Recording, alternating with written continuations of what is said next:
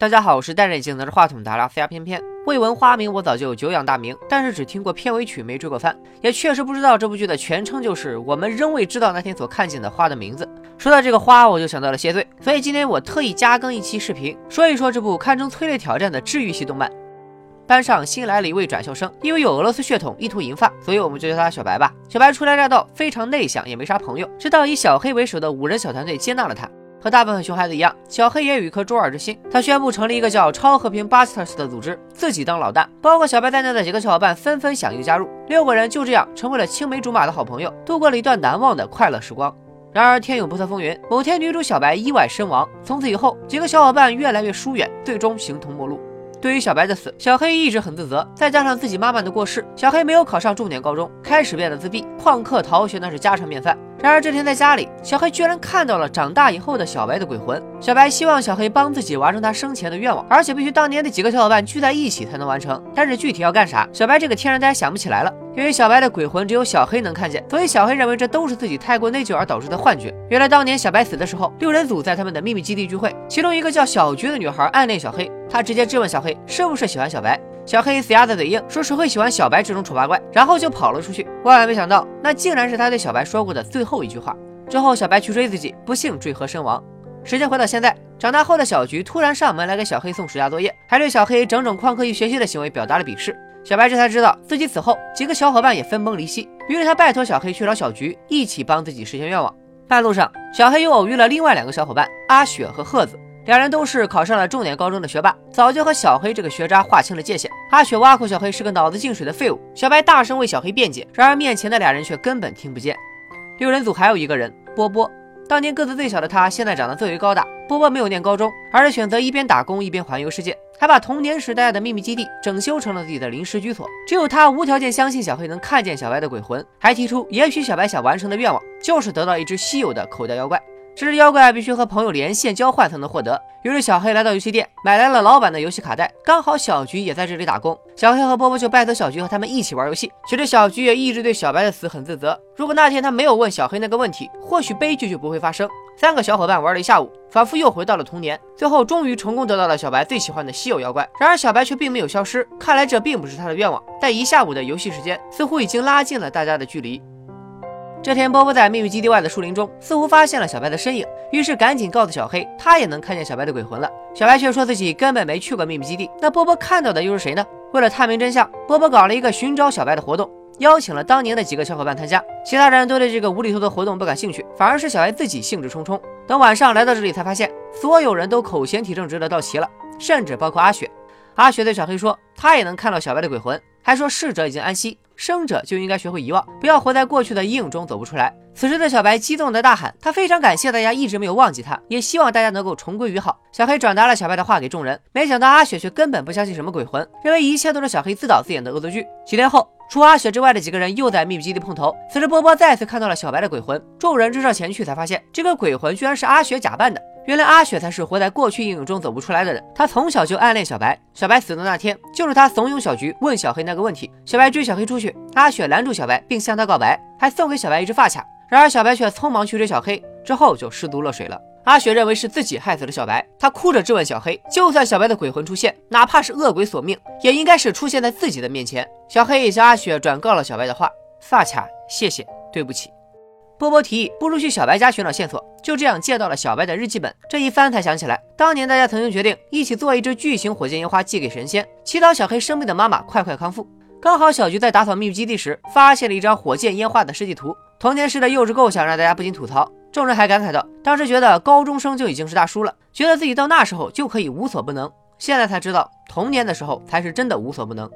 为了帮小白完成愿望，小黑靠爸爸介绍找到了一个烟火师傅，然而却需要一大笔制作费用。于是小黑只好瞒着家里出去打工赚钱，但烟火师傅还是拒绝了这笔买卖。原来是小白的妈妈从中阻挠，他也一直活在失去女儿的痛苦之中无法自拔，并且怨恨着女儿去世当天和他在一起的五个小伙伴。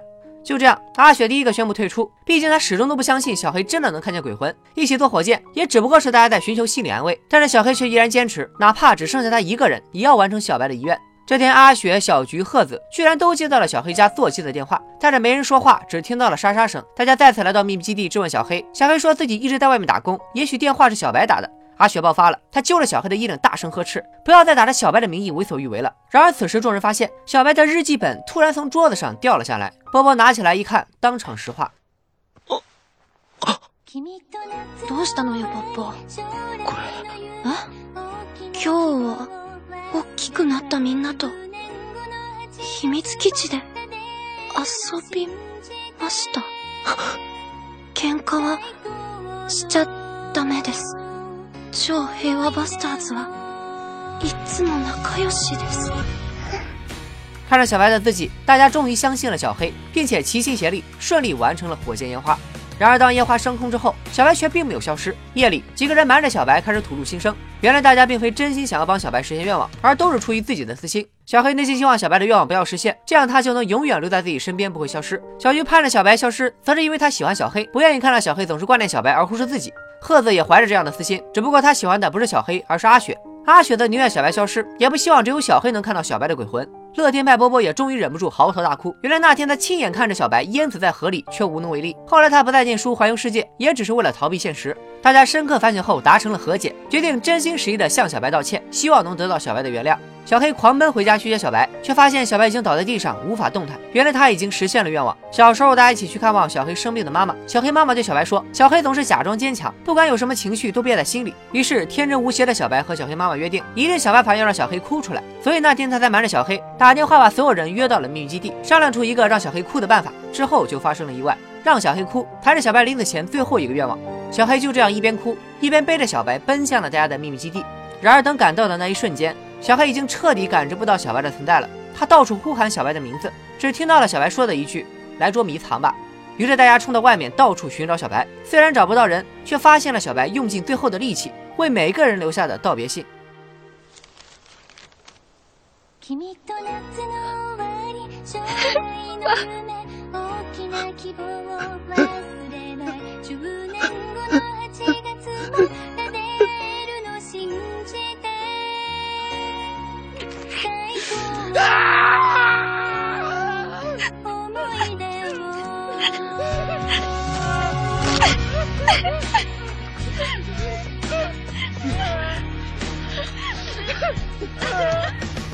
小黑哭喊着：“既然是捉迷藏，不找到小白，又怎么能算结束呢？”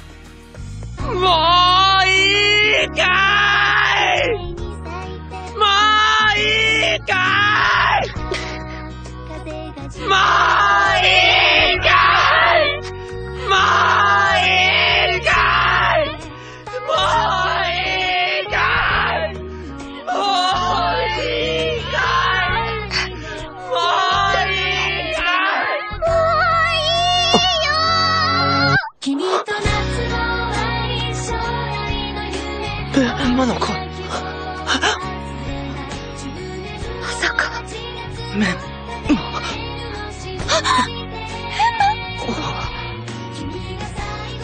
当に、メンバー。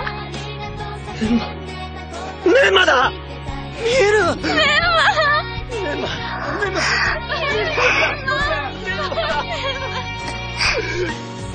メンマ当曙光穿透了小白的身体，每个人也相继说出了最长情的告白。 小白哭着说自己舍不得离开，但是为了以后还能再和大家在一起，所以才要去转世投胎。